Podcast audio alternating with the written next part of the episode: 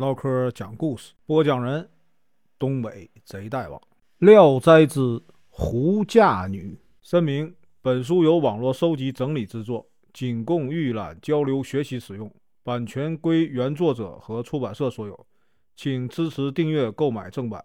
如果你喜欢，点个红心，关注我，听后续。这个吏部尹尚书啊，尹天官是这个历城人。年少的时候呢，家境啊贫寒，为人很有这个谋略胆识。县里啊有原来官宦人家呀遗留下来这个府宅，占地呢几十亩啊，楼阁相连，延伸呐不断。由于里边啊常常出现一些啊鬼怪异事，所以呢长期以来一直啊荒废着，没人呢敢去居住。后来呢，这个府宅里长满了飞藤蒿草，即使是在白天呢，也没人呢敢到这里边去。有一天呢，这个殷公和朋友们在一起啊饮酒，有人就开玩笑说：“如果有谁啊敢一个人进去啊住上一夜，我们大家就筹钱呢设宴款待他。”殷公站起身呢说：“这有什么大不了的？”他当即啊。带上席子前往那宅院呢居住。朋友们送他到门口啊，还开玩笑说：“哎呀，我们大家在这里等候着，倘若遇见这个鬼怪狐精啊，你呀就大声呼救。”殷公啊很不以为然，笑着说：“呀，若有鬼狐之类啊，我一定捉来作为凭证。”说完呢，他就进去了。只见呢。这个蒿草丛生如麻呀，里面的这个路径全被给盖住了，难以分辨。当时呢，正值七月初八，一轮呢残缺的上弦月，孤零零的挂在天上。月色虽然昏暗，门窗却幸而啊分辨得清。因公摸索向前走了好一阵子，才到达一座后楼。他登上月台，觉得这里呀清爽洁净，令人喜爱，就在这儿啊停下来。殷公呢举手希望，只见呢月亮仅剩下一线余光啊。他一个人呢静静的坐了很久，见没有任何动静，心想啊平日谣传不能相信，不觉暗自发笑。他觉得既然没有什么鬼怪，也。无需提防，干脆躺一会儿吧。于是呢，他就地一躺，以石为枕，仰面呢遥看牛郎星和织女星。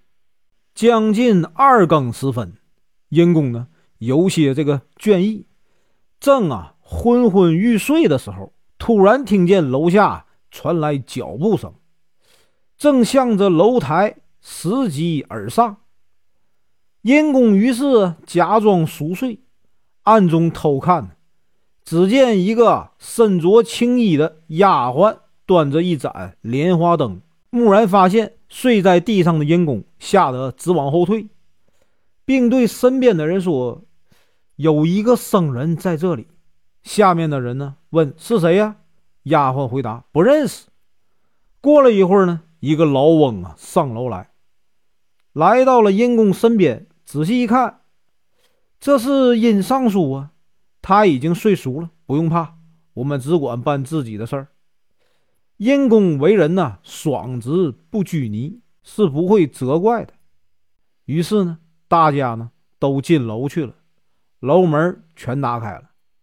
没过多一会儿啊，来往的人呢越来越多，楼阁里呢灯光辉煌，如同啊白昼。殷公悄悄地翻了一下身子，咳嗽了几声。老翁呢，见他醒了，就出了楼门，跪在这个殷公跟前说：“呀，小人呢有个女儿，今晚出嫁，不想冲撞了您，请不要啊怪罪。”殷公起身扶起这个老翁说：“哎，不知今晚是个大喜的日子，我只是啊惭愧，没有什么可以作为贺礼呀。”老翁说。承蒙贵人光临，为我们驱除凶神恶煞，这已经是啊万幸了。老朽呢想请你啊赏光参加小女的婚礼，增加一些喜庆的气氛。殷公呢，很快就答应了。殷公随着老翁啊走进了楼里，见这个布置啊十分豪华呀绚丽。这个时候呢，有个四十来岁的妇人进前呢向他行礼。老翁介绍：“哎，这是我妻子。”殷公啊也还礼了。紧接着啊，室内乐声俱起。这时呢，有人跑上楼来，大声说：“来了，来了！”老翁立即出门啊去迎接。殷公啊也站着等候。转眼的功夫啊，宫灯相照，人群簇拥着新郎进来了。新郎呢有十七八岁，长得很秀气，很有风度啊。老翁引他到殷公跟前行礼，新郎看了看殷公，殷公啊也就啊充作主持婚礼的宾相，按半个主人的身份呢答谢。接下来是这个翁婿互拜，过后呢便入席了。过了片刻，又来了一群呢丫鬟侍女，酒肴美馔，香气扑鼻，玉碗呢金盏。交香啊，辉映。酒过数巡，老翁呢叫这个侍女啊去请小姐出来。侍女应了一声，便去了。过了很长时间不见出来，老翁呢亲自啊撩帘去催促。很快啊，新娘就被丫鬟老妪啊拥着出来了。只见新娘啊容光照人呐，玉佩叮当。负心罪人，老翁命他向客人拜了一拜，拜完呢，就坐在母亲身边。殷公呢，悄悄地看了一下新娘，只见她呀，头戴翠凤，耳垂啊珠玉，容颜美丽呀绝伦，世上少见。随即主人呢，又用这个大金杯斟酒劝饮，那金杯大的可成啊几斗酒啊。殷公心想，这大酒杯就可以拿回去啊，给人作为见证，就随手啊藏在袖子里。然后呢，他便假装啊醉酒，伏在桌子上睡着了。大家见状，便说：“殷公醉了，殷公醉了。”又过了一会儿啊，就听见新郎辞别，紧接着呢，乐声大起，其他人呢也纷纷下楼去了。后来主人呢。收拾酒具的时候，发现少了一只大金杯，四处寻找也没找见。有人呢怀疑杯子啊在殷公身上，老翁啊急忙制止，只怕殷公听见。最后呢，楼里楼外啊彻底寂静无声了，殷公啊才起身。只见呢四处漆黑呀，无灯光，只剩下这个脂粉香气呀和酒肉的香味儿。还在到处飘散。天色大亮以后啊，殷公从从容容的下了楼。他用手摸了摸衣袖，金杯还在，就大步的走出啊府宅。这时啊，朋友们正在门口等着，怕他夜里啊出来，趁早呢又进去。他便掏出金杯啊，让大家看。众人呢无不惊奇，便问他都见到了些什么。他把自己啊目睹的一切向大家讲述了一遍。大家一想，这金杯不是啊贫寒书生所能拥有的，这才相信。后来殷公啊考中了进士，在这个肥丘啊做官。当地有个姓朱的世家公子啊宴请他，席上主人命令仆人去取大杯啊向客人敬酒。仆人去了很长时间。也不回来。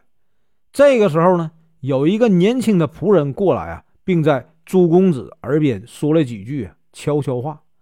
只见公子脸上立刻出现怒色。过了一会儿呢，主人端金杯向客人呢劝酒。殷公仔细端详，发现这杯子的样子、花纹等都与当年呢狐狸精所用的这个金杯毫无差异。殷公大为疑惑，就问呢：“主人，这酒杯是什么地方制作的？”主人说：“瓷杯呢，总共有八只，是我祖上啊做京官时特请良工监制的，这是上世所传宝物，珍藏多年。因大人光临呢，寒舍才取出啊，以款待大人。只不过呢，现在只剩下七只，有一只怀疑啊是被仆人偷去，但是箱子上啊有十年积落的灰尘，还像原来一样，实在啊无法理解。殷公笑着说：“ 想必这金杯啊是仙物羽化的。”但世传珍品呢是不能失去的。我那里呢正好有一只与这个公子家的非常像，愿意啊以此物奉送。吃完宴席，回到公署，殷公呢当即派人呢骑马把这金杯送去。朱公子看罢，又与家务做对比，确实啊丝毫不差，心里啊惊讶极了。他亲自登门呢致谢。询问此物从何而来，殷公呢就把以前经历的事详细的讲给他听。朱公子这才知道啊，千里之外的物品呢，狐狸精啊可以随意取用，却啊不敢长期留下。本文结束，感谢观看，请听后续。